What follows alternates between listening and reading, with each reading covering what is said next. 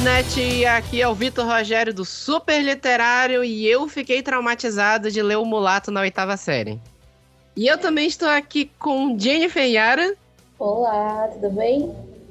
Tudo bem? e também com Daniel Prestes.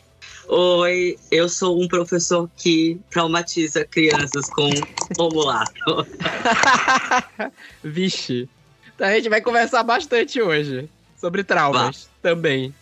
Sim, pessoal, eu trouxe aqui o Daniel e a Jennifer pra gente fazer um papo super interessante sobre uma pauta educacional, que é se a gente tá ensinando a literatura errado ou não, se isso é só uma discussão do Twitter, como alguns alegam. E é isso, tudo isso e muito mais depois dos nossos recados.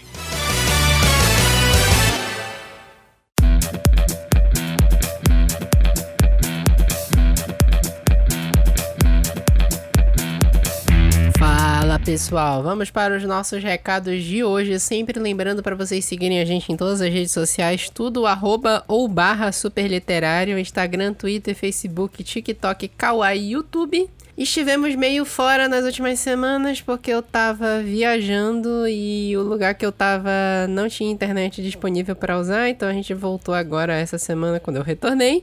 Infelizmente é o, o Super Literário é uma eu keep, sou só eu mesmo, mas vamos resolver isso em breve. Mas voltamos com conteúdo, nossas redes sociais estão lotadas de notícias, o podcast voltando hoje. A gente ficou devendo um podcast da quinzena passada, que era para ser esse que tá saindo hoje, mas a gente vai descontar isso no futuro, não se preocupem. E no mais, é isso. Para quem acompanha nossas redes sociais, eu já deixei o recado que nosso aniversário de 5 anos foi em março, mas devido a problemas, é aquela coisa, né, gente? Super literário não me dá dinheiro, eu faço 100% voluntário aqui, nada me dá dinheiro, na verdade eu gasto dinheiro. É, acabou que meu trabalho e as minhas férias acabaram ocupando muito espaço em março, mas vai ter comemoração sim dos 5 anos, acompanhando nossas redes sociais que vai ter sorteio, vai ter bastante coisa legal. Vão acompanhando a gente lá nas redes sociais. Lembrando também para vocês compartilharem o nosso podcast. Hoje tem um papo mais sério e bem interessante sobre se estamos ensinando literatura errado nas escolas ou não. Mas se você quiser um papo galhofeiro, a gente falou no último episódio sobre embuches masculinos da literatura. Ou você pode também compartilhar o season finale da última temporada, que são melhores momentos do que aconteceu no ano todo. Então passa mais uma ideia do que, que acontece no podcast, das partes mais engraçadas. O que importa é compartilhe o podcast. Se você gosta desse podcast, compartilhe. Passe para seus amigos, manda, pra, manda link pra galera. É isso, gente. Vamos subir os números. E sempre lembrando também, finalmente, que vocês podem mandar pra gente sugestões, recados, críticas ou ideias de pautas no nosso e-mail, revista superliterária.gmail.com ou em qualquer uma das caixas de mensagem das nossas redes sociais que a gente vê lá e responde e passa por aqui também na seção de recados. E é isso, até mais e até a próxima. Fiquem com o nosso bate-papo sobre ensino de literatura. Até mais.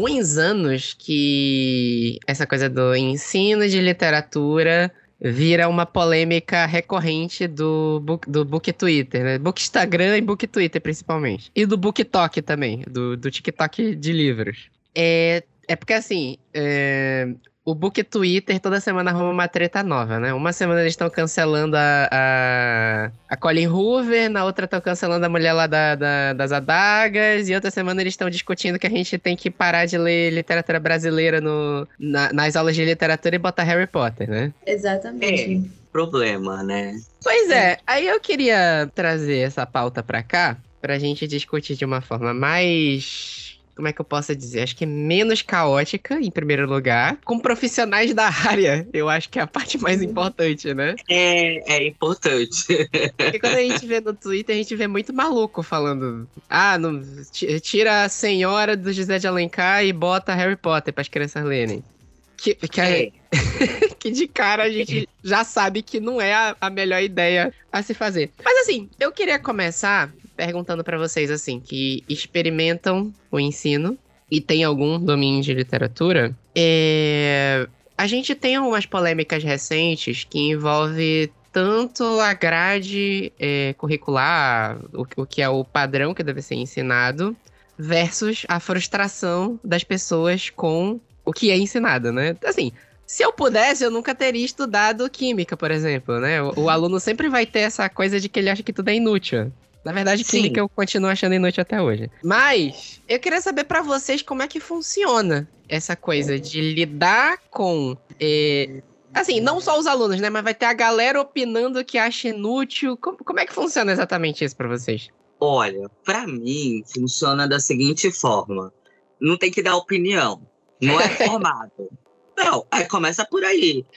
Eu vou lá dizer pro médico como ele tem que operar a pessoa? Eu não vou dizer pro médico como ele tem que operar a pessoa, né? As pessoas, eu acho que primeiro começa com um problema de que todo mundo acha que sabe como se dá uma aula, ou que a gente estuda, ou o que tem que ser ensinado, né? Sem ter formação nenhuma, ou sem entender quais são os objetivos que a gente quer alcançar com determinado tipo de coisa que está sendo ensinado. Né? Então, eu acho que já começa por aí. Não tem que dar pitaco. Tem que primeiro estudar para poder dizer coisa. Claro que as pessoas que estão envolvidas lá podem dizer assim: ah, mas eu não gostei de tal livro, eu não gostei de tal abordagem do professor, para mim não fez muito sentido e tudo mais. As pessoas que estão vivendo a experiência. Mas você viver a experiência é diferente de você é,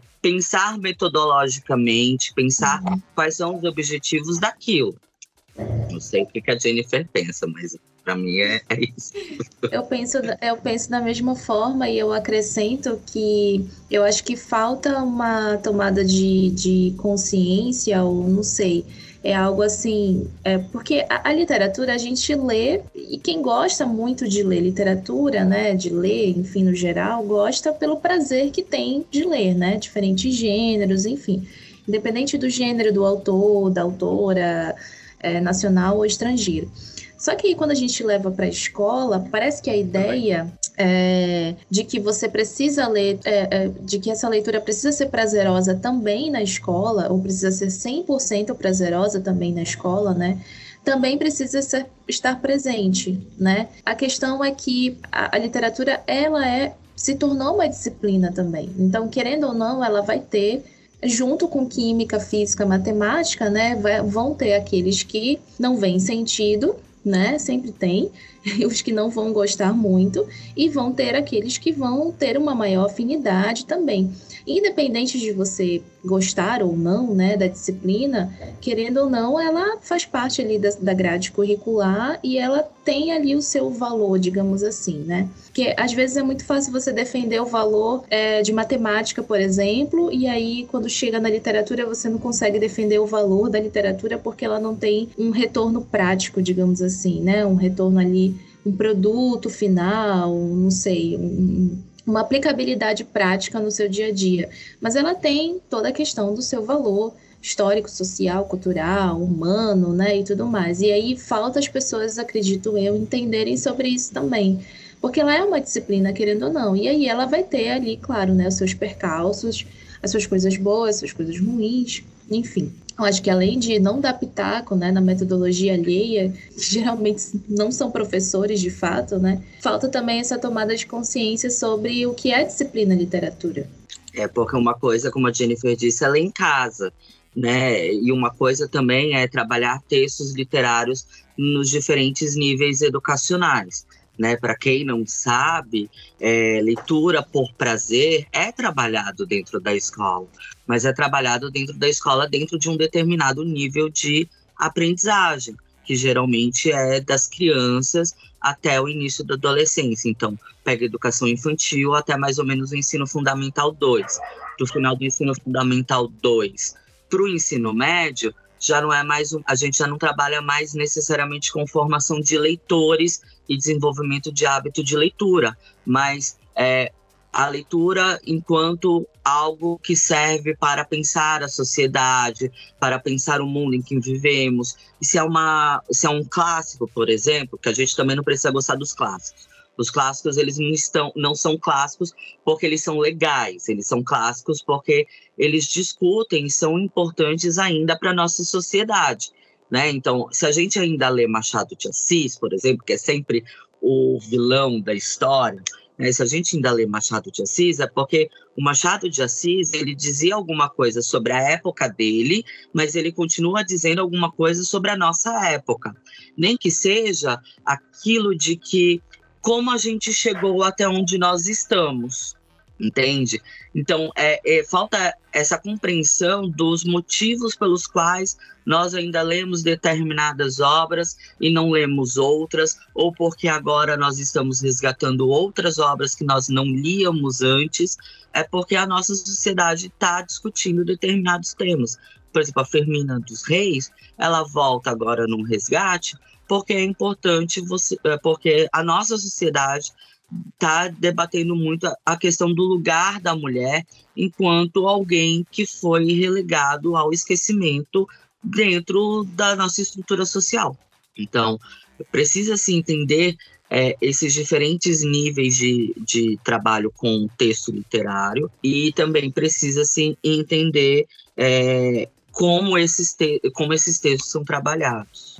É, eu acho que tudo que vocês discutiram aí passa muito girando em torno da coisa de é, muita gente que não é profissional da área comentando. Uhum. E, não, e principalmente, eu acho que além disso, confunde muito qual é a função da, da disciplina da literatura, né? Como vocês uhum. falaram, né? A galera tem muito na cabeça que literatura é só para ensinar a pessoa a gostar de ler.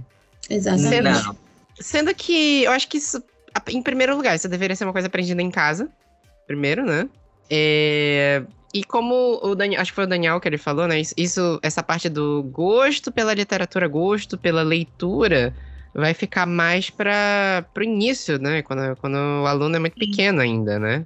Uhum. Essa é uma das, fa das falhas, né? Porque você chega no ensino médio, às vezes, na maioria das vezes, na maioria das vezes não, né? Eu acho que é assim, pelas experiências uhum. que a gente tem, né? Já teve e você não teve essa formação é, para o gosto para leitura, ou uma formação boa, né, para leitura em si, leitura literária. E aí, por isso que quando você chega no ensino médio e vai ler Machado de Assis ou O Mulato, você fica com aquele trauma, né? Tipo, gente, Sim. que é isso? Ano passado, eu tive um aluno que disse para mim que nunca eu, eu tinha pedido para ler algumas coisas simples. É, tipo, eu tinha pedido para ler A Revolução dos Bichos é, dentro de um, de um pensamento de leituras indicadas, Revolução dos Bichos não se passa para terceiro ano. Revolução dos Bichos se passa para turma de oitavo e de nono ano. E ele virou para mim e disse que nunca tinha aberto um livro na vida. Eu me segurei para dizer assim: e não vai aproveitar a oportunidade agora de abrir o livro, querido? né? Mas eu, mas eu não é. respondi é. isso São coisas que a gente não pode falar. É, a Jennifer fala em falha, mas eu não, eu não acho que seria uma falha é, é, necessariamente nossa enquanto professores, né? A, a, a, situação da nossa sociedade é bem difícil. Vamos pensar que um livro hoje, depois da pandemia, é, o preço base de um livro está R$ reais. Antes era 39. É. Ele aumentou é. 20 reais aí. Eu ainda lembro matemática, tá? Professores de matemática de 39 para 59 é 20 reais. E o que, que acontece? É um objeto. A gente compra um livro a 59 reais e a gente lê o livro. Depois que a gente lê o livro, a gente faz o que com o livro? O objeto, para a maioria das pessoas, se torna inútil. Uhum. Porque ele não vai ler o livro de novo. Dificilmente as pessoas leem o mesmo livro de novo. Vai ficar em casa parado? Para uma pessoa que não tem muitas condições financeiras, não se justifica pagar isso. Né? E, e também não, ah, e também entra uma coisa: a gente compete a, a área da leitura com um monte de outros. É, um monte de outras coisas que também são entretenimento, assim como a, a, a, literatura, os textos literários são, né? Não pensando só nos que a gente obriga os alunos a lerem em sala de aula. Uhum. Mas, assim, eles são entretenimento. Machado de Assis era entretenimento na, na época dele. Guimarães Rosa era entretenimento na, na época dele. Clarice Lispector era entretenimento na época que ela começou a publicar. Independente do que a academia fale sobre os textos, as pessoas compravam os livros para os seus momentos de prazer e de lazer. Então, é um objeto que fica ali. Você vai no cinema, você paga também caro, mas você assiste o filme, acabou o filme, você vai embora para sua casa. Você não fica com o filme. A gente não compra mais DVD, a gente não compra mais Blu-ray, a gente não compra mais CD, né? É, a gente, tudo que a gente consome, a gente consome e meio que desaparece da nossa frente, porque a gente não volta mais atrás nos streamings. Dificilmente a gente é, pega de novo isso. E as músicas, a gente não tem o CD, mas a gente tem ali à disposição nessas plataformas de streaming de música. Então, é, ter um livro vai um pouco de encontro a essa questão de que a gente vive num mundo que a gente não tem mais as coisas, né? A gente não tem mais as coisas. A gente não compra mais essas, esses produtos culturais. Então, tem essa questão de, de como a gente está lidando é, com as novas tecnologias. Mas também tem a questão de que livro é caro, não tem muitas livrarias, não tem muitas bibliotecas, né? A pessoa vai escolher entre ter um livro, comprar um livro ou não, e a maioria das pessoas não tem esse dinheiro, principalmente o pessoal da escola pública, né, que é onde eu atuo. Tem a questão de que dentro das escolas a gente recebe o PNL literário, que são as obras que é, o governo disponibiliza para gente escolher, né? E aí vem para a escola. Só que aí quando chega na escola a gente tem dois, a gente tem três possibilidades, né? É, a possibilidade de ter uma biblioteca e geralmente se tem uma quando tem uma biblioteca não tem um bibliotecário e nenhum professor de língua portuguesa ou de literatura lotados para fazer intervenções com os alunos, né, no espaço da biblioteca. É, a caixa pode chegar e o professor nunca saber que a caixa chegou, então ele não sabe nem o que, que tem de acervo, ou não tem nada, né? É, não ter sala de leitura, não ter biblioteca e tudo mais, e as caixas ficarem todas guardadas. Eu não sei a experiência de vocês, é, mas eu, a minha experiência é, hoje em dia como professor é de que na maioria das vezes as bibliotecas existem, elas estão fechadas e você não consegue levar para os alunos para eles conhecerem o, o, o, acervo ou terem a possibilidade mínima de ler alguma coisa dentro da escola. É, e aí, uma experiência particular é de que, por exemplo, quando eu estava no fundamental, eu estava numa escola em que o diretor ele queria que eu ficasse só três horários, né? São, fundamental tem seis aulas de língua portuguesa. Ele queria que eu entrasse só duas vezes na semana. Entrar duas vezes na semana significa que o aluno de língua portuguesa vai ter três tempos de aula direto. Um aluno de 10 anos de idade. Nossa. Na faculdade a gente não aguenta quatro aulas direto. Imagina um é. aluno de 10 anos de idade tendo três aulas. Isso prejudica porque você chega no segundo horário, o aluno já está cansado. E isso só vendo conteúdo de língua portuguesa.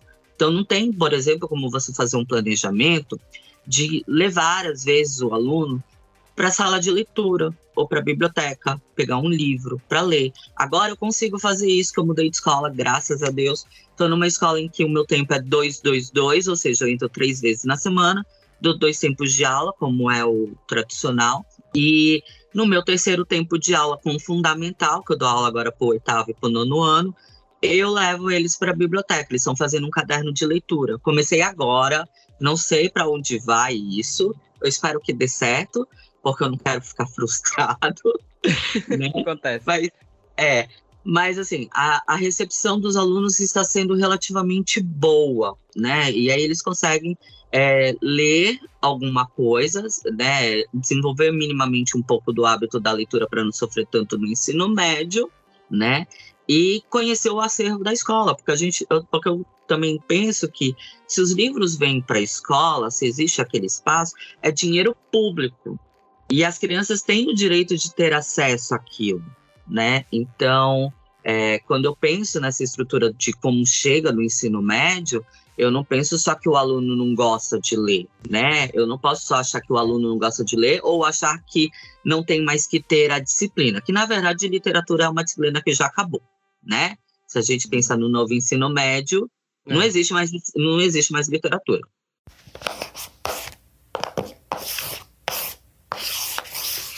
Ah, o, o, que eu ia falar complementando é que eu já passei, assim, eu experimentei ensinos variados, porque eu estudei, sei lá, 15 escolas diferentes ao longo do meu ensino fundamental e ensino médio. Que horror! Então, ah, aí, aí entra outra coisa que é ter pais malucos. Então, é isso. Então, eu estudei em escola particular, das mais caras às mais baratas, estudei em escola pública, estudei em escola pública daquelas que são menos legais e por aí vai. Então, eu experimentei isso. Escola pública que tem a biblioteca, mas não tem um bibliotecário, não tem ninguém. A, a, a biblioteca ficava fechada sempre. E aí, vez ou outra, tinha alguma distribuição de livros para os alunos, mas nunca muito colocada, ligada a uma, uma, alguma disciplina. É, e por outro lado, eu estudei numa escola. Isso, isso foi na época que eu morei no sul, numa escola pública que tinha biblioteca, era uma biblioteca gigantesca da escola. Tinha aquele projeto, projetos interdisciplinares de português e literatura se somando. Então, assim, é, tem o problema. Eu, quer dizer, aí eu, aí eu já vou falar aqui, sempre lembrando, gente, eu não sou profissional da área, a Jennifer e o Daniel que são.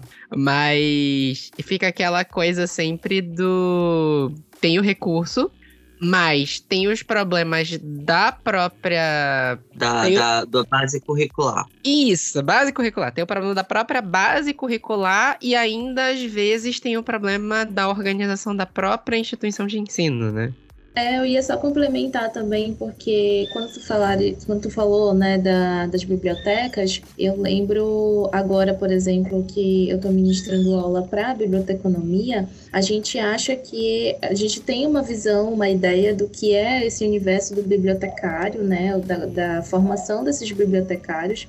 E quando a gente chega lá para o curso, a gente vê também porque eles estão ausentes, mais ou menos, né? Porque eles estão ausentes também dessas bibliotecas, que como vocês dois comentaram, há bibliotecas tanto em escolas públicas quanto em privadas. Mas uma coisa é, é, primeiro que o espaço da biblioteca, principalmente em escolas particulares, às vezes é só um espaço para castigo, para punição.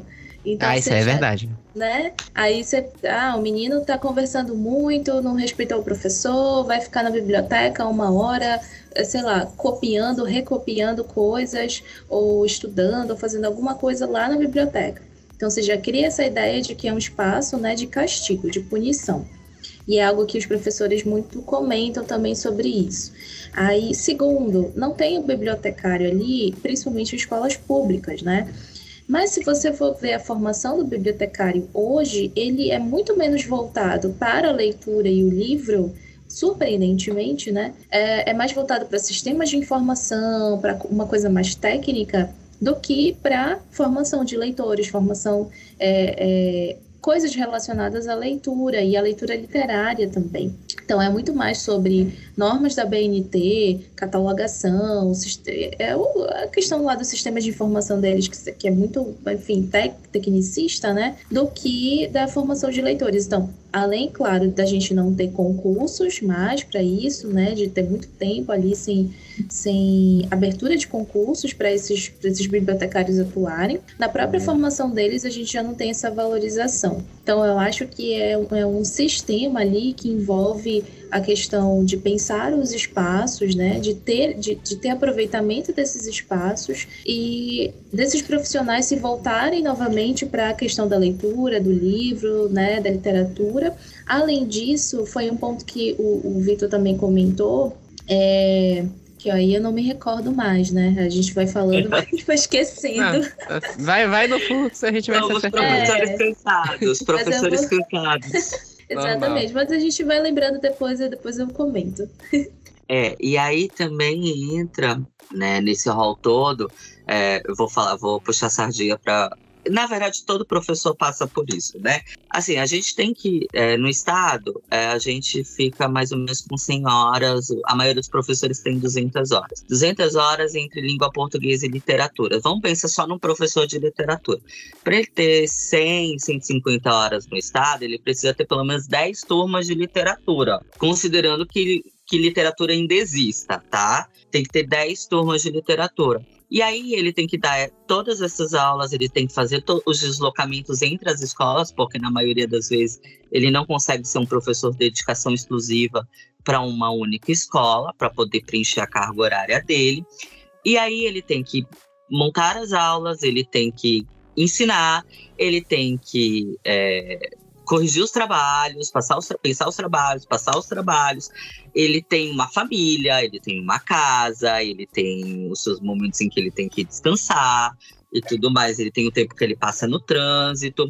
Em que momento que esse professor lê? É. Nossa, isso é um ponto muito, muito, muito importante, porque é, pelas vivências que eu, que eu sei, que eu tenho, né, que eu tive em escolas particulares, principalmente, por incrível que pareça, existem professores que não gostam de literatura ou de leitura no geral e dão aula, ministram aula de literatura.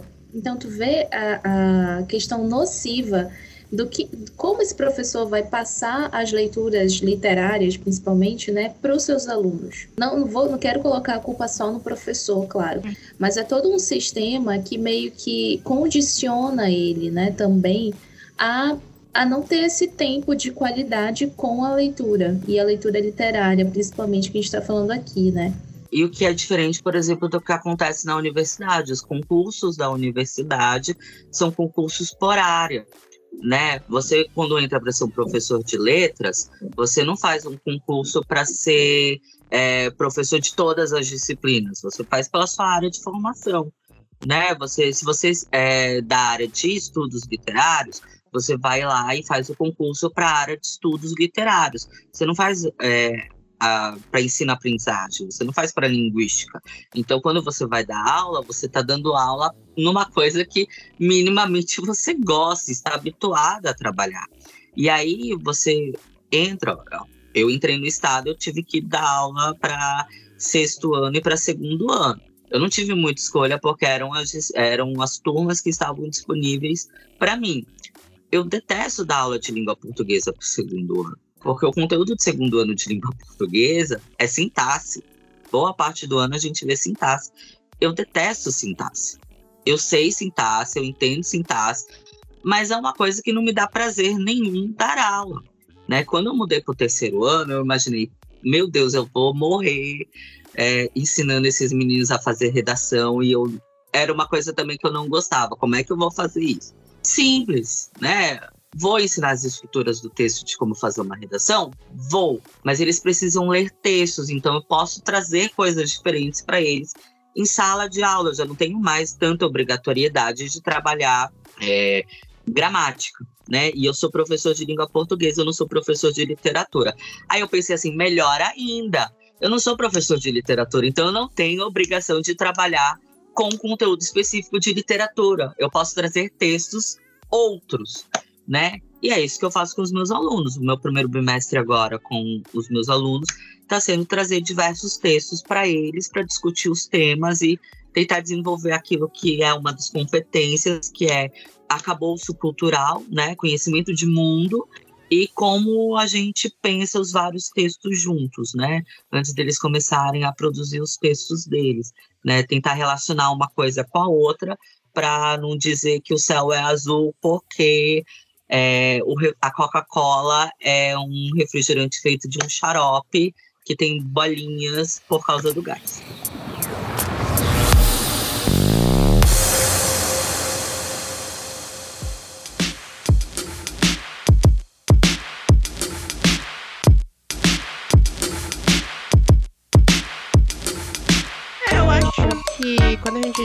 Discute plataforma de ensino brasileira, né? A gente pode falar do Brasil aqui agora, né? É, eu acho que a gente peca um pouco nessa coisa da interdisciplinariedade, né? Ou melhor, Sim. o novo ensino médio é, deu a entender que seria interdisciplinar, interdisciplinar e acabou do jeito que tá, né? Mas no sentido que eu falo da literatura, é como vocês falaram, que primeira coisa, né? Literatura não é só fazer as pessoas gostarem de ler ela tem uma interdisciplinaridade com história, ela tem uma interdisciplinaridade com a língua portuguesa. É... E meio que parece que a galera esquece. Porque, assim, quando a gente vê essas discussões de internet, a gente sabe que tem gente que sabe que literatura não é só ensinar a pessoa a gostar de ler. E esquece essa parte que o Daniel falou, né? Do o, o professor, ele tem uma grade, mas ele também tem todo um trabalho que ele tem que fazer por trás de preparar a aula, de trabalho. Ele tem uma vida. E é meio, acho que é complicado todo esse englobamento dessa discussão aí, como se fosse uma coisa só. Exato. É como se eu acho que isso coloca muito a carga de por que, que a gente está lendo essa literatura, essa, essa leitura que é chata para os jovens hoje, né?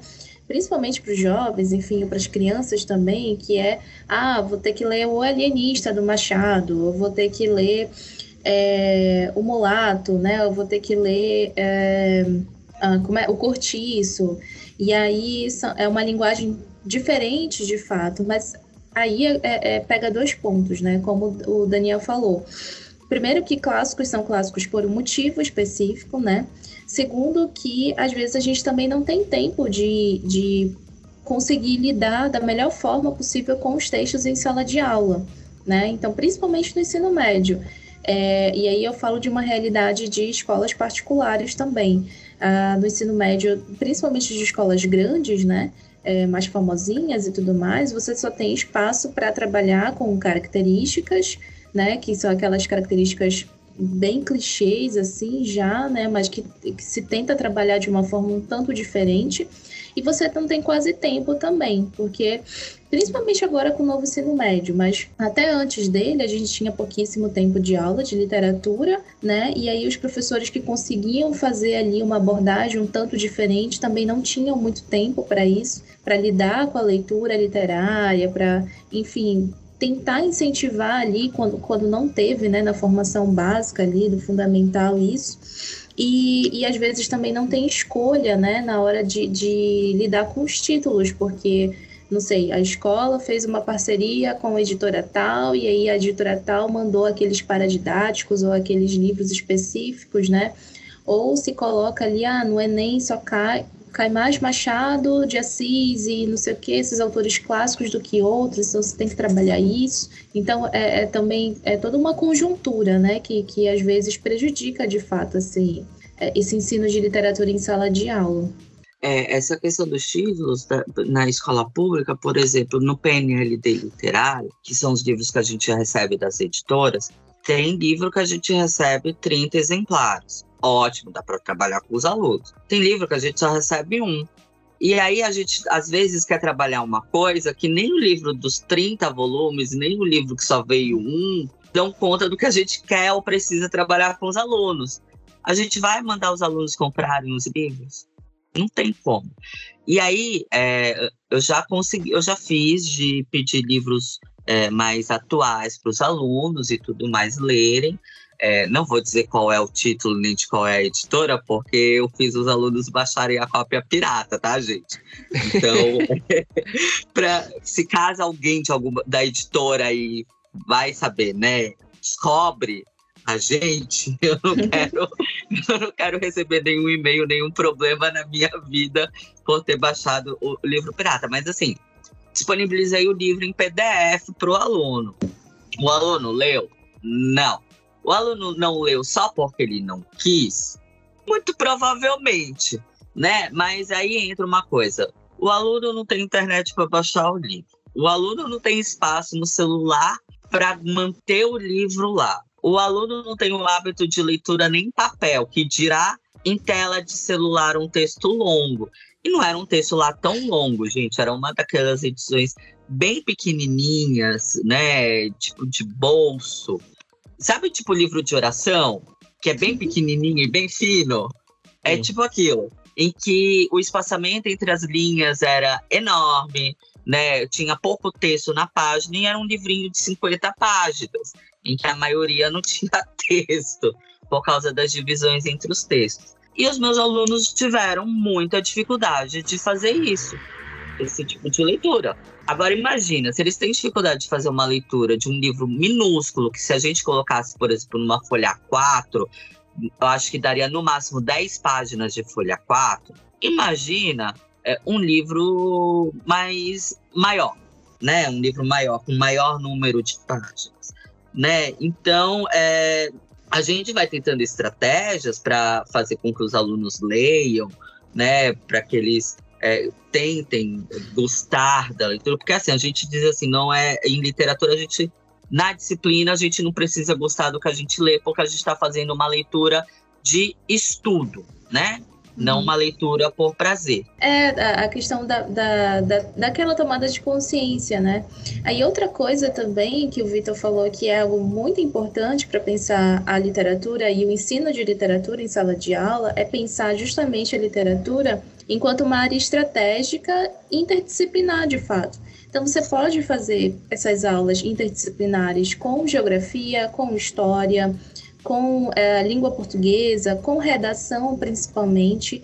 E aí a, a gente, às vezes, e aí eu sempre estou falando de, um, de um, lugar de fala para o ensino particular, né?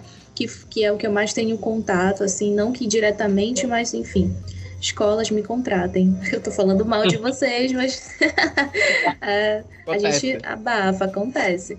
Mas a gente não tem espaço, ou o professor realmente não tem essa essa visão né, sobre a literatura enquanto uma área estratégica. Por mais que eu seja professor de língua portuguesa, eu posso trazer textos literários para ser exemplos ali de regras gramaticais, enfim, é um pouco mais difícil. Você tem que ter a leitura também, né? E aí é, é uma falta também de professores com leitura com repertórios de leitura literária.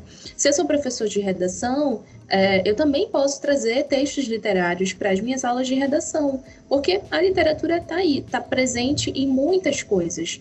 E aí é algo também que não é previsto ou não é visto de fato, tanto pelos alunos quanto por professores. Inclusive, Jennifer é uma ótima professora para redação, porque ela faz um processo de interdisciplinaridade muito bom, indica série, indica filme, indica letra de música, coisa atual, não é só coisa, não é só coisa empoeirada lá do, das estantes para os alunos. Eu acho um trabalho muito bacana.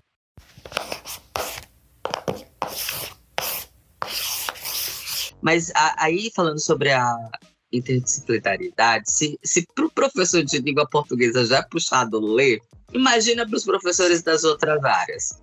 Né? e, e assim, e não só, é. e a, é, falta boa vontade para você sentar com o coleguinha de outra área, que é o que o novo ensino médio está cobrando. E falta também o tempo para você fazer isso. Né? A ideia de você fazer é, disciplinas integradoras, né, que são os projetos integradores do novo ensino médio, é uma proposta legal, né? Você juntar os professores das, das áreas afins para poder trabalhar. Isso é legal. A forma como está sendo feita é um desastre. Mas nessa parte, eu não sei como é que funciona ainda o projeto de vida, mas os projetos integradores são legais. E assim, é, como eu disse, eu ainda sou professor do terceiro ano, ainda existe literatura para o terceiro ano.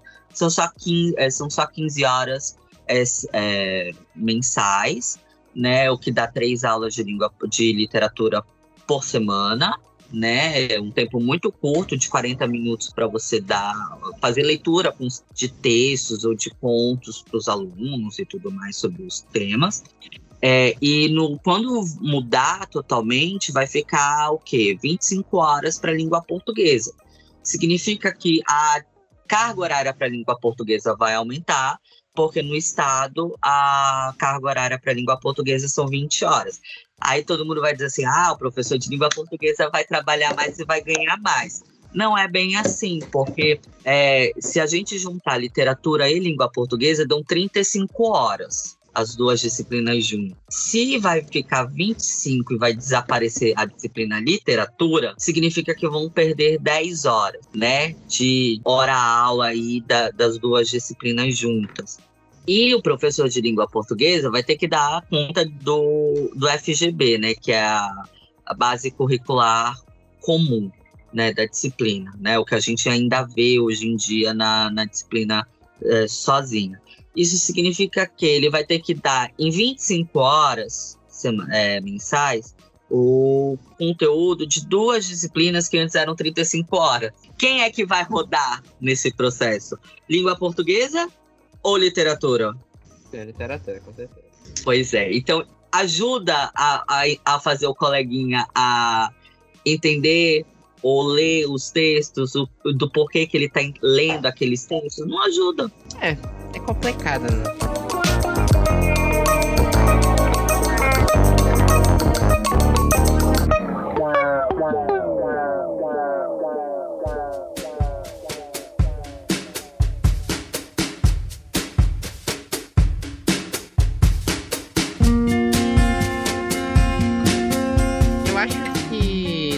Geral, essa coisa da pergunta que a gente levanta nesse podcast de estamos ensinando a literatura errada.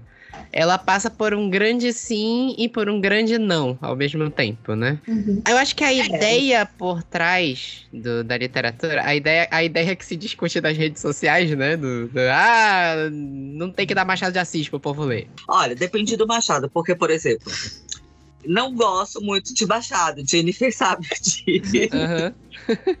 Eu não curto muito Machado de Assis, eu acho Dom Casmurro um porre. Eu detesto o Pintinho, entendeu? Mas tá lá, eu entendo porque, eh, porque Dom Casmurro é importante.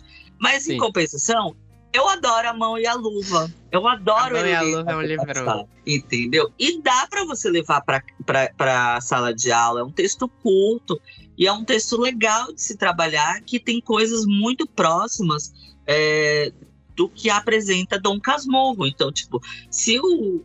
Eu preciso aprender a fazer escolhas também, né? Não, não adianta também só dizer assim, ah, é, tem que trabalhar o Machado de Assis de Dom, de Dom Casmurro ou de Memórias Póstumas, porque eles trabalham tal coisa. Há outros textos é, do mesmo autor que também trabalham essas questões. E aí você conhecendo a sua turma, porque é, a gente entra na sala de aula, a gente não conhece a turma né? Então a gente planeja mil coisas que na maioria das vezes pode não dar certo e geralmente não dão certo, né?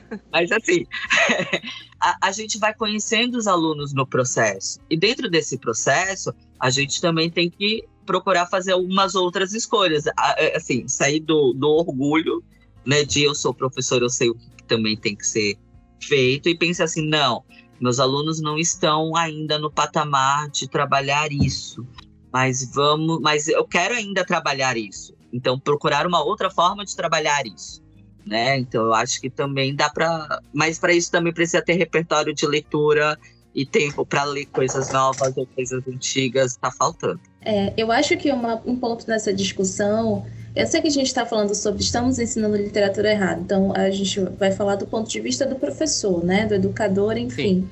Mas acho que um ponto que, interessante. Que é assim, quem tem que dar a opinião de fato, né? É, quem é que tem que dar a opinião de fato. Mas eu acho que também, é, e eu acho que isso é comum no meio de professores no geral, esquecer um pouquinho o lado do aluno. Então, o que está acontecendo com esse aluno também? Eu vejo muito a questão de você ser contra os clássicos, né? Contra o, a literatura canônica também, de tipo, que vem desses comentários, né? Não, não, não, não vão mais dar, colocar Machado de Assis na sala de aula. Para que José de Alencar? Ele era um escravista, né? Um escravocrata, quer dizer, e, e tinha lá suas problemáticas, não sei o quê. Não vou, claro, entrar na, na no assunto do Monteiro Lobato, mas é, é uma questão no geral, porque é, é demais, é outra, coisa, aí, é. é outra coisa, é outra coisa, mas é uma questão geral que eu vejo muito nessa, nessa juventude, talvez, né? Não, não, me colocando como velha já, mas nessa juventude, dessas crianças, jovens, adolescentes, enfim, de ser totalmente contra o que é antigo, né? O, o que se coloca ali como antigo.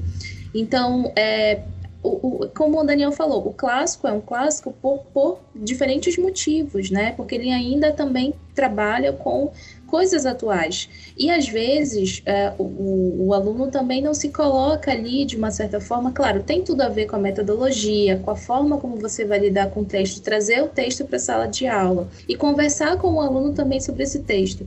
Mas, por exemplo, é, tem textos, contos, enfim, que tem como introduzir os mesmos assuntos que, como o Daniel falou, né, os mesmos assuntos que tem lá em Dom Casmurro ou Memórias Póstumas, tem lá em A Mão e a Luva, ou tem um conto específico do Machado, e que fala muito sobre a, a, as relações atuais, sociais, culturais e históricas até que a gente vive hoje. É, então, claro, vem um pouco da, da, do tato do professor, né, com o, o texto literário, da forma como ele lida com esse texto e traz isso para a sala de aula, mas eu acho que também tem que ter um pouquinho de abertura, talvez, né, por parte do aluno, da turma, né? E aí, claro, você conhecendo a turma, conversando, dialogando com a turma, você vai entender isso também.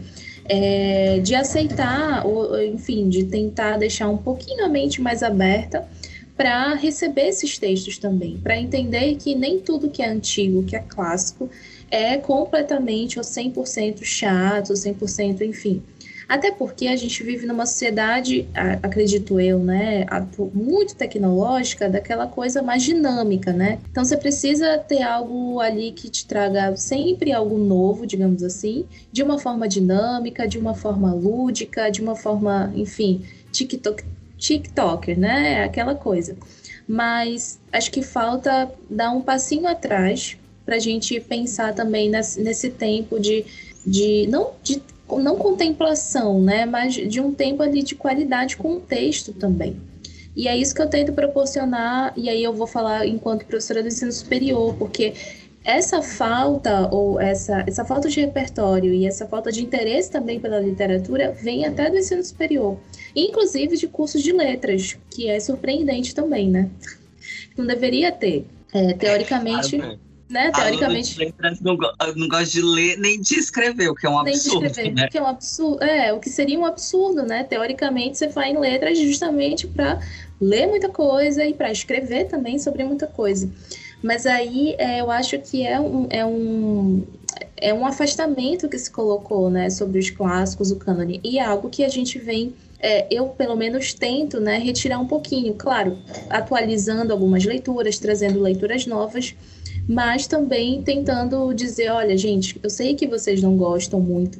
Uma vez eu fui é, questionada, né? Mas professora, eu não me identifico nem um pouco, era uma aluna de letras, por essas leituras. Eu não, não gosto mesmo de Machado, de Zé enfim, de todos esses é, autores clássicos. E, e, aí eu falei, tá, uma coisa é você não gostar, outra coisa é você, enquanto profissional de letras, não conhecer e não estudar e não ter o um mínimo de leitura, repertório literário para isso, porque você vai precisar dá-lo. E ninguém vai perguntar na escola ou no concurso público, enfim, nesses processos seletivos que você tem que ensinar o menino a, a saber né, das histórias, a ler e tudo mais, se você gosta ou não daquilo, né? Ali é algo também, de alguma forma, imposto. E aí ela entendeu que, tipo, ela pode também não gostar. A gente também tem que ter isso, né, em mente. Você pode não gostar, como Daniel, mestre em letras, crítica literária, vem dizendo, um podcast público que qualquer um pode é, eu, só falei, eu, só falei, eu só falei que eu não gosto do Machado, eu nem falei a lista toda. Peraí. Pois é, porque eu sei, eu sei os podres do Daniel, brincadeira, em relação, em relação a gosto literário. Eu também sei os seus, tá, meu bem? E aí, assim, você tem esse direito também, enquanto profissional, né? Você tem esse direito de não gostar. E as pessoas também precisam receber isso de uma forma ok, né? Mas aí não conhecer ou desconhecer completamente ou subjugar completamente o conhecimento ali, né? Deixar de lado aquilo aí é outra história. Eu acho que também tem a ver com, com esse debate que a gente está tendo aqui. Até porque literatura é, é uma produção cultural né? Ela é uma produção cultural histórica, né? Ela, ela, ela, diz muito sobre a nossa sociedade. É por isso que a gente estuda os clássicos, né? É como dizer, por exemplo, que a gente não tem que estudar em história o nazismo. As pessoas não sabem muita coisa sobre o nazismo, sobre a Segunda Guerra Mundial. Olha a merda que deu nos últimos tempos, né? a gente não, a, a gente é, vê recentemente é, pessoas em situação de análogas à escravidão, né? A, a, a, discussão sobre escravidão e sobre as coisas estão lá em Machado de Assis, em Memórias Póstumas, né? É uma coisa que, ah, é um texto antigo que não, que não me interessa mais. A gente está vendo isso de novo acontecer, gente que acha que pode mandar e desmandar nos corpos das pessoas. E sobre isso, é, Vitor, é, eu falei que eu sou professor que traumatiza as crianças, né, Lindo? Não foi com mulato, foi com bom crioulo. Eu passei para os meus é alunos. Pesado também. É pesado. Ah, terceiro ano, bom crioulo, 120 páginas. Aí foi assim, mas o professor passou um texto que, fala, que tem gay da história e tudo mais. Eu falei assim, gente, o que tem de publicação de LGBT hoje em dia? O que tem de série com um personagem LGBT, novela aí passando? Vocês estão reclamando porque tem um gay da história? Não, e eles reclamaram do menor dos problemas do livro. É o melhor, não é um problema, né? Não é um problema. É, não, não é um problema. Não, e o aí... que me traumatizou do Mulato é que é um livro, assim, agressivaço mesmo, assim, violento. Foi isso que me, que me traumatizou na época. Cortiço também foi um livro que me traumatizou. Mas eu li é. na época na oitava série, né? Que hoje é o. É. Eu, ah, eu não sei o, o depara da, do, é da grade. É o não, sétimo hoje... ano, né? Não, isso. não, é o nono. É o nono. É o nono, é o nono isso. É, eu li na época. É, que é. a primeira série virou segunda série e o, o que era pré-2, eu acho, virou primeiro ano. É. Mas, Aí adicionaram um, um, um ano obrigatório no fundamental, né? Sim. Mas é. na época o meu trauma foi esse: foi o ler o Cortiço e ler o Mulato pela agressividade dos dois livros quando eu tinha, sei lá, 12, 13 anos, é isso? Sim, é, é, aí já é mais complicado. Mas, por exemplo, eu passei o Cortiço, eu, eu fiquei meio chocado, né? É, eu passei o Cortiço ano passado para os meus alunos lerem. Eles, ah, professor, que livro chato, não tem nada a ver com a nossa vida. Eu falei assim, opa, não tem nada a ver com a sua vida. Você mora onde, meu bem? No centro ou na periferia? A estrutura da, do lugar onde você mora é bonitinha ou é que nem a gente vê na novela ou é parecida com o que está sendo mostrado no, no, no texto? As relações de trabalho aí, de pagar, ganhar pouco, trabalhar muito, ter, ter que procurar um trabalho perto do emprego para poder facilitar, é, procurar um emprego perto de onde você mora para facilitar a vida, né? Em vez de passar horas e horas indo para o centro, é uma realidade dos seus pais ou não é? Gravidez na adolescência lá é uma coisa que a gente vê ou não vê ainda? Como é que não está dizendo nada sobre a sua vida? Século XIX. É, e eu acho que perpassa por essa ideia, né, de é, nada do que é antigo, nada que já é digamos assim, ultrapassado, sei lá o que, é, de, vai dizer sobre a minha vida, sobre a, a minha condição, sobre a nossa sociedade no geral. Essa ideia também de que tudo precisa ser ter uma linguagem também mais fácil, né? Não estou dizendo que todos os jovens, crianças são assim, mas a gente, a gente, acho que todos nós temos essa dificuldade, né? De tipo, a gente pega um texto, uma situação, um problema que é, que, que é trabalhoso, talvez, né, um pouquinho mais, precisa de um pouco mais de atenção, de paciência para entender, para compreender, para fazer as relações, a gente meio que dá, tem uma trava, né? Mas assim, ah, é, vou ter que, vou ter que pensar aqui, digamos assim, vou ter que parar, para para pensar, como diz a Leona Vingativa. A gente precisa parar para pensar nos textos. E aí é, é um pouco complicado, às vezes, para principalmente para meninos, né, jovens e tudo mais, porque tudo tá, tá na mão dele, né?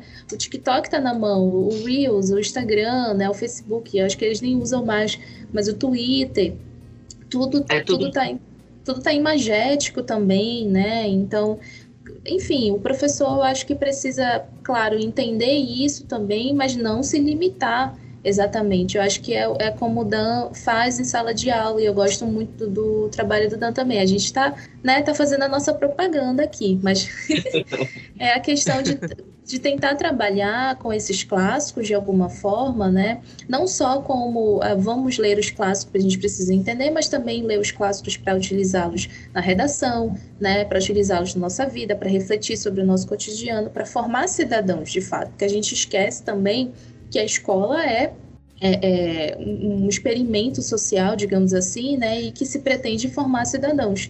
E aí tem uma teórica uma estudiosa, pesquisadora, enfim, que eu gosto muito, que é a Maria. Não vou ficar acadêmica aqui, tá? Mas ela fala uma coisa muito bacana.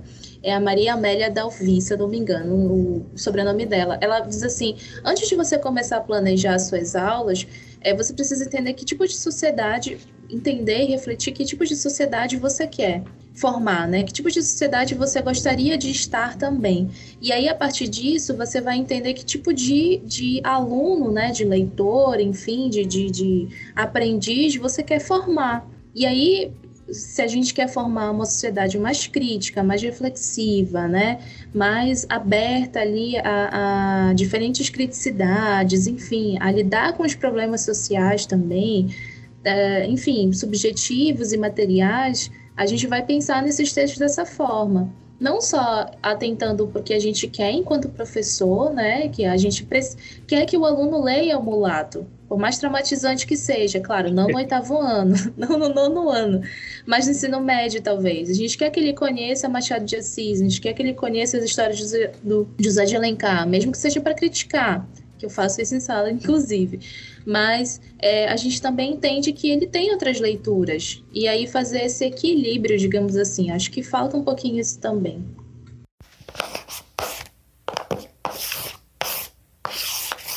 Eu queria falar aqui, voltando na, na pergunta, né, do, do, sobre como a gente está ensinando a literatura, que eu falei sobre um grande sim e um grande não, né?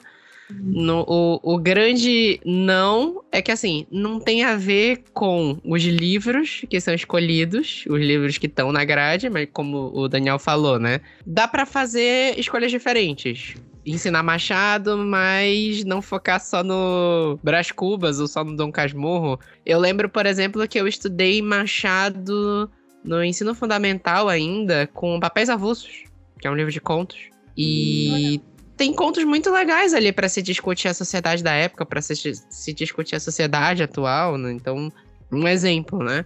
Mas o, o, gran, o, o que existe de problema com o ensino de literatura, eu entendo, principalmente pelo que vocês falam, não passa pelas leituras, né? Não passa pela, pela forma como é feito, não passa exatamente por esse negócio de, ah, tem que fazer o aluno ficar mais feliz com o ensino de, de literatura. Até porque não tem ninguém brigando para fazer todo mundo ficar mais feliz com matemática também, né? Uhum. Até porque Exato. eu acho que isso é impossível.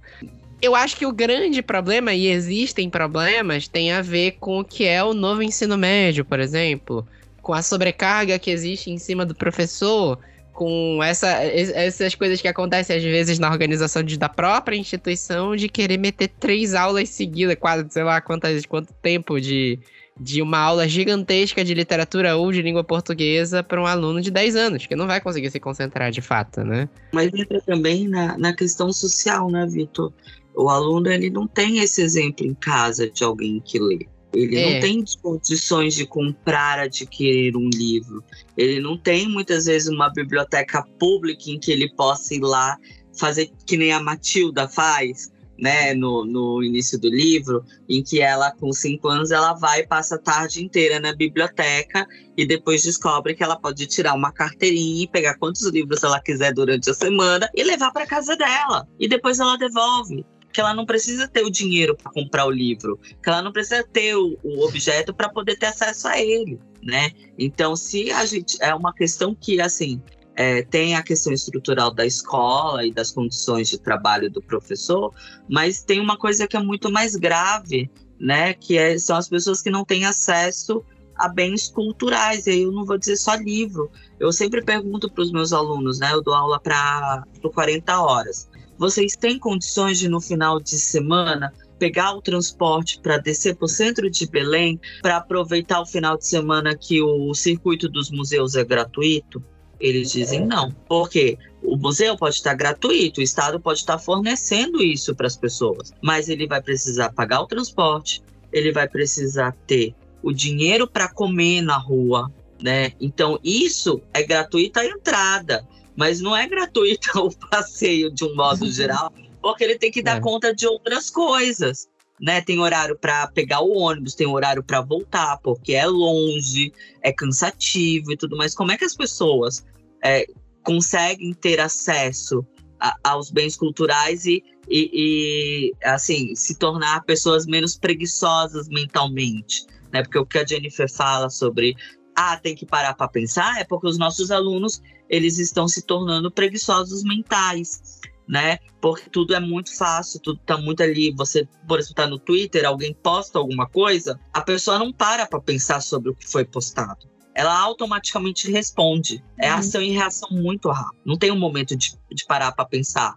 Não tem um momento de você ter um momento de contemplação, como a Jennifer fala, né? Porque você não tem acesso mais aos bens culturais, né? Então eu acho que isso também vem, tem a estrutura toda, claro, que a gente tem que sempre pensar, né, na estrutura da educação, a gente tem que pensar nas nossas condições de trabalho, mas é uma coisa que para mim é muito mais profunda, é muito mais difícil de ser resolvida, porque as pessoas, de um modo geral, é, não têm acesso aos bens culturais porque elas estão muito preocupadas em tentar garantir minimamente é, o básico e o essencial, que é moradia, que é alimentação, que é o emprego, salário final do mês, né, para poder dar conta de tudo isso. A gente ainda passa pelo problema de ter uma camada grande, privilegiada da sociedade que acha que cultura é supérflua, né? Aí, aí já vai até bem mais longe essa discussão, né? De achar, não, não é para dar dinheiro para produção de filme, para produção literária, não, isso é, artista é tudo vagabundo. Aí, é, e a pandemia aí não, não tem como. Não tem, a pandemia não ensinou nada a ninguém, né, aparentemente, porque na pandemia o que mais se falou, pelo menos entre as classes dos artistas, os professores, os escritores, é que a gente foi, nós fomos salvos é, subjetivamente, claro, né, metaforicamente ali dentro das nossas casas, por uma Netflix da vida, por exemplo, né? Pelos filmes, pelas séries que a gente é, assistiu, pelos livros que a gente leu. Muita gente voltou para o hábito da leitura para esse e justamente, claro, é, foi um período, é um período, né? Ainda está sendo de uma certa forma um período aterrorizante, mas meio que obrigou a gente a se voltar para si, né? Para as nossas casas, para os nossos lares, digamos assim e para os nossos gostos também, para esse, esse estado contemplativo, digamos assim, porque a gente não tinha mais o que fazer, a não ser, claro, né, ficar muito preocupados, óbvio, com as nossas vidas, com as vidas de quem a gente amava, de quem a gente ama, enfim, mas também eh, em algum momento da, da, do dia a gente precisava preencher o nosso tempo de alguma forma, né? E a gente preenchia justamente com manifestações artísticas, sejam elas é, literatura ou outras, né? Esses bens culturais aí que a gente tinha em mãos dentro de casa também. E aí parece que não ensinou muito a, a, a galera, assim, porque ainda há discursos justamente como esse, né? A gente como é que a gente está gastando dinheiro com produção de filme ou impressão de livros ou sei lá alguma coisa relacionada a bibliotecas é, mas enfim aí é outra outra discussão também né é, que vai muito para as prioridades, né? Eu estava vendo um pouco do, é, do Globo Repórter ontem, né? Do sucesso do sertanejo. é, coragem assistir esse programa. Claro que, claro que o sertanejo coragem. vai fazer sucesso, né? O dinheiro do agronegócio todo ali injetado para os artistas para fazer as coisas, com o dinheiro todo mundo se torna famoso, com uma equipe de marketing trabalhando para você, com uma equipe produzindo músicas com fórmulas que sabem que fazem sucesso, todo mundo faz sucesso. Exatamente. Não precisa nem ser bom, né? Agora, né? Agora vai, agora diz assim para injetar dinheiro para incentivar escritores, né? O próprio a própria residência de escritores brasileiros fora do país e tudo mais, é que é um projeto do governo federal, né? Um incentivo do governo federal, não dá conta, é, é esculachado, gente. Todo mundo esculacha, pô. É, esse é. autor é todo vagabundo. Quer dinheiro, quer ficar mamando na teta do governo. Né? É Exato. Né? Estamos todos ricos aqui. O pessoal que escreve, professor também é, é, é tudo rico. Eu já ouvi de aluno que professor Sim. é rico porque aluno tem porque professor tem carro. Aí eu falei assim, eu não tenho carro. Eu como você é professor e você não tem carro? não tenho. Né? MC Pipoquinha discordaria o disso. O Vitor que devia ser rico, que o, o Vitor é banqueiro, né, Vitor? Eu, eu, queria, eu queria muito ser banqueiro, Ana. Só que eu sou bancário. Tem, tem uma letrinha aí no meio que mata tudo. E faz toda a diferença, né? Faz toda a diferença. Eu queria muito ser banqueiro, Ana. Muito, muito, muito. Tava nem gravando podcast aqui agora. Aí, assim, em resumo, no geral, a gente se vira nessa coisa, né? A gente tá brigando entre estrutura, que muito aluno não tem, para poder ter um livro na mão ou para poder acessar o livro numa biblioteca. Eu já vi essa discussão é muito idiota, que a gente fala assim, ah, a gente precisa de mais bibliotecas. Aí vira alguém e fala, ah, mas tem o Setur. Eu falei, mano, o cara do 40 horas vai chegar no Setur? Não vai, cara. Da cidade, né? É. O, o, Daniel até falou assim de ah, tem que ter o, o dinheiro para pegar o transporte, para alimentação, para você curso de museus, por exemplo. Hoje em dia eu acho que se o aluno tem o, mora no 40 horas e tem o dinheiro para pegar o ônibus, ele não vai conseguir vir da mesma forma porque não tem o ônibus. Eu ia comentar é. justamente é. isso. Ou, ou quando tem o ônibus, o ônibus quebra, ou ele, é. ou ele consegue chegar, mas ele consegue chegar depois de muito tempo, porque as vias são horríveis porque o trânsito é horrível, né? Ah. Não tem condições. Então passa por isso, né? Estrutura, transporte, tudo envolve a qualidade que esse aluno vai ter de acesso. O que a gente falou de novo ensino médio, que a literatura deixou de existir no novo ensino médio.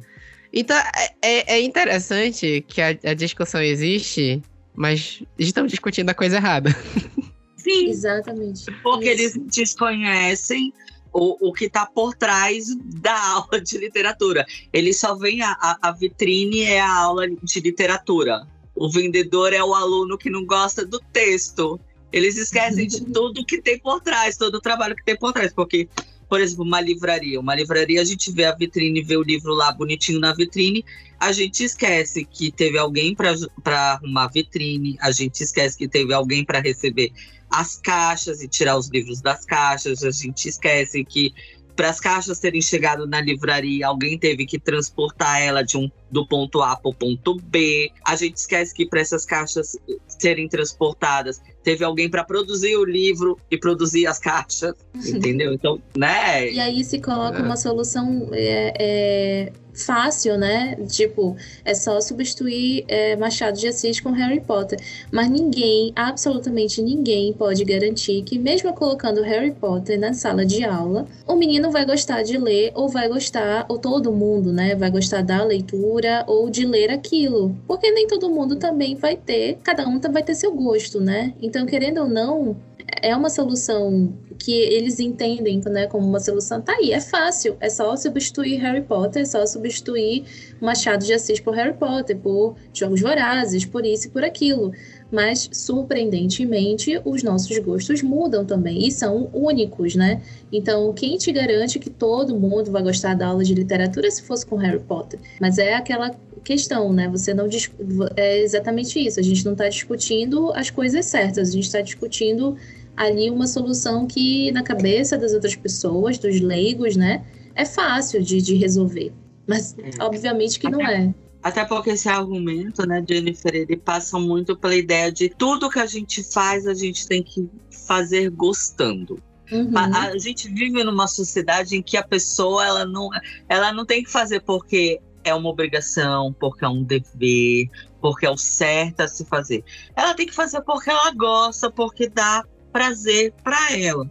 Aí eu falo para os meus alunos, eu falo assim, gente, vocês não gostam das disciplinas aqui. Vocês acham que quando vocês forem fazer faculdade, que só porque é o curso que vocês escolheu, vocês vão amar todas as disciplinas e todos os professores? Vão nada! Vocês vão odiar a maior parte do curso de vocês. Vocês vão ler Exatamente. coisas que vocês vão odiar. E ainda assim vocês vão ser obrigados a fazer o trabalho, a, a ler, entendeu? Então, é, eu falo para eles: pergunta para os pais de vocês se eles, no lugar que eles trabalham, eles gostam de fazer tudo o que fazem. Né? O professor não gosta de fazer tudo o que ele faz. Eu, por uhum. exemplo, detesto passar prova. Eu, eu, eu passo prova porque eu sou obrigada a passar prova, porque tem que ter a avaliação lá do papel bonitinho, mas eu odeio passar prova. Tem coisa que. Tem, não gosto de todos os meus colegas das escolas. Entende? É, sabe? Não vejo sentido em muita coisa aí. Mas eu tenho que fazer, gostando ou não, eu tenho que fazer porque é o meu trabalho, né? E a escola, de certa forma, é um trabalho, né? Porque você tem que ir lá estudar e fazer coisas que você não gosta. Mas nem todo mundo faz o que gosta, né? E eu acho que falta essa. Eu falta, falta também entender isso, né? De que a gente tem que fazer coisas que nem sempre vão ser legais ou prazerosas pra gente, mas que elas são importantes de serem feitas. Exatamente.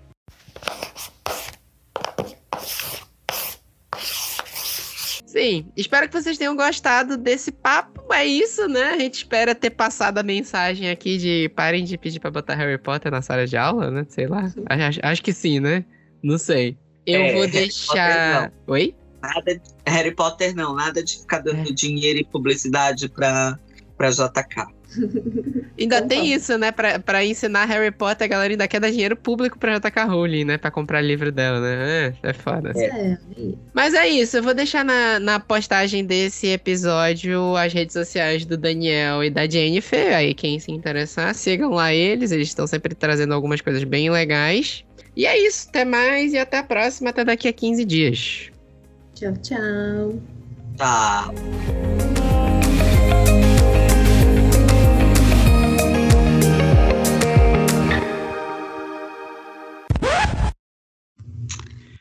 É, a... Desculpa. Não, pode falar. Foi só Não, um que- suspiro. É, é um suspiro de desespero, né? tipo isso.